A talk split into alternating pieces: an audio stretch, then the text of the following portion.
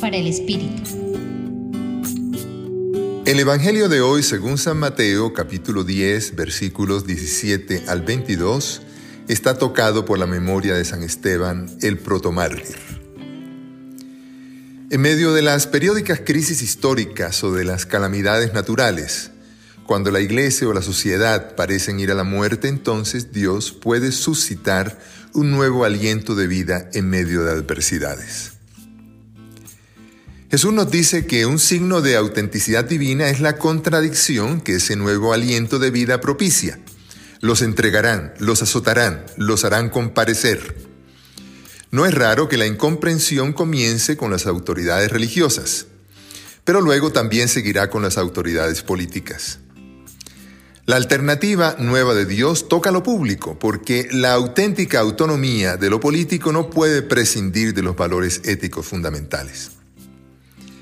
Pero en medio de esas contradicciones, Obrando por la causa de Jesús se podrá ver nítido el rostro del Padre Dios.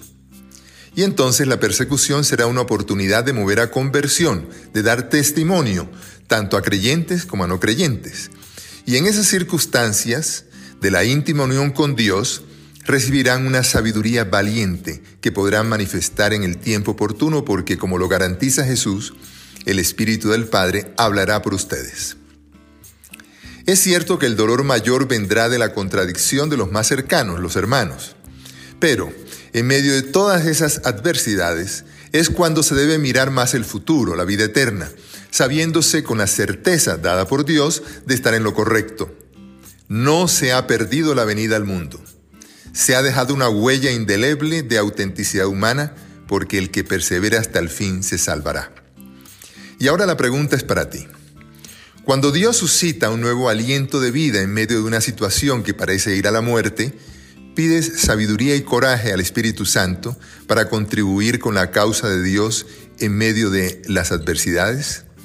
Les acompañó el Padre Luis Aurelio Castañeda del Centro Pastoral de la Javeriana.